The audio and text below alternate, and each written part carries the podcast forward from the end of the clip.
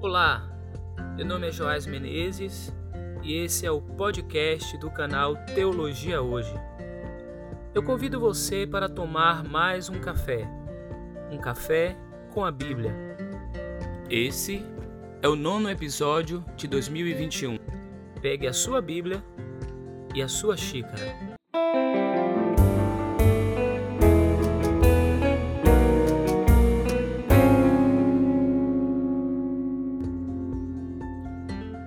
Seguindo a sugestão já compartilhada em outros podcasts de ler um capítulo do livro dos Provérbios para cada dia do mês, quero compartilhar algumas impressões extraídas de alguns provérbios do capítulo 15.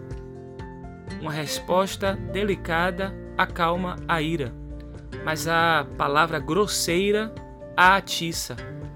A língua do sábio usa corretamente a sabedoria, mas a boca dos nécios só pronuncia tolices. O mirar do Eterno alcança todos os lugares, vigiando o mal e o bom. Uma língua que sabe consolar é uma árvore da vida, mas a que exala perversidade é uma ferida para o espírito.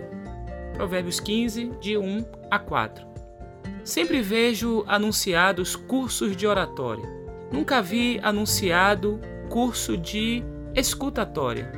Todo mundo quer aprender a falar, ninguém quer aprender a ouvir.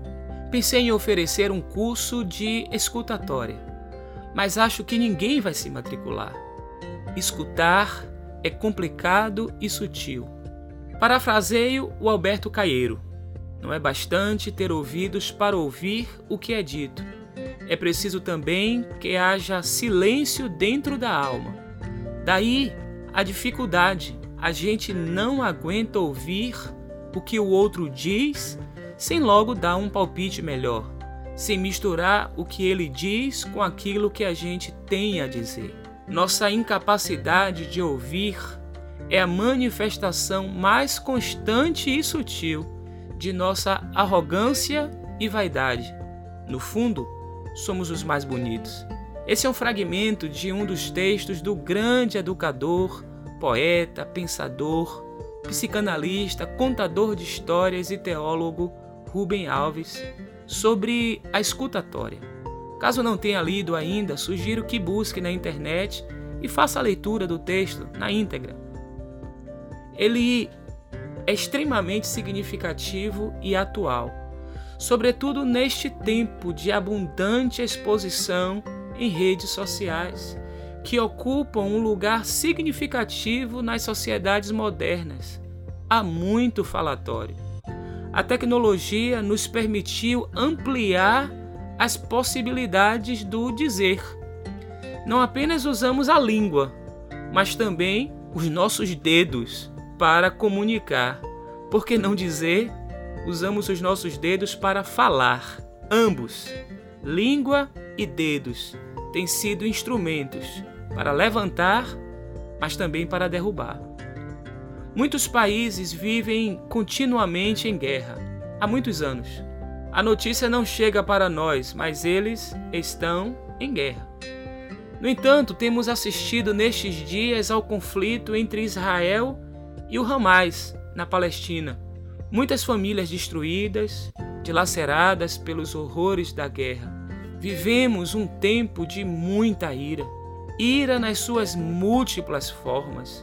No dicionário da língua portuguesa, a ira é um intenso sentimento de ódio, de rancor, dirigido a uma ou mais pessoas em razão de alguma ofensa, insulto ou rancor generalizado em função de alguma situação injuriante, fúria, cólera, indignação numa simples abordagem psicológica, a ira tem diferentes níveis.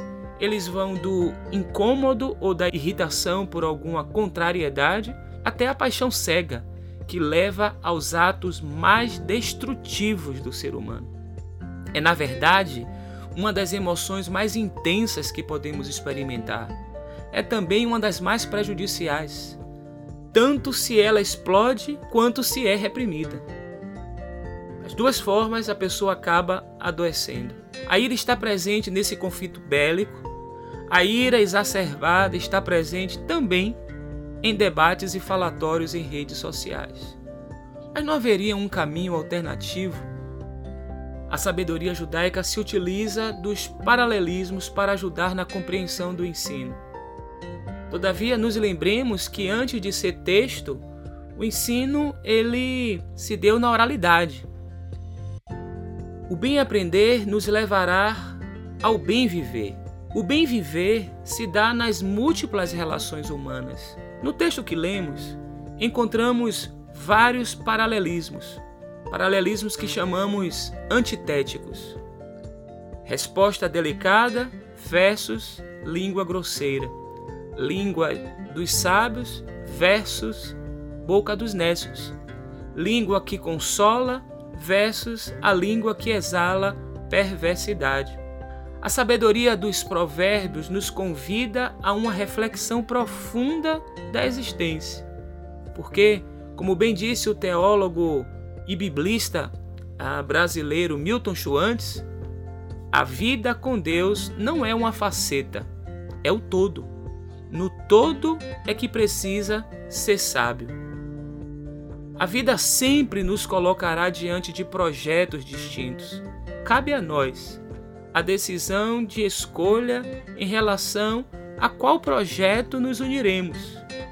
De usar a nossa língua, dedos, para dar a resposta delicada ou sermos grosseiros. Buscar a nossa língua, dedo, como sábios ou permitir que a nossa boca, dedos, nos conduza à atitude dos nécios.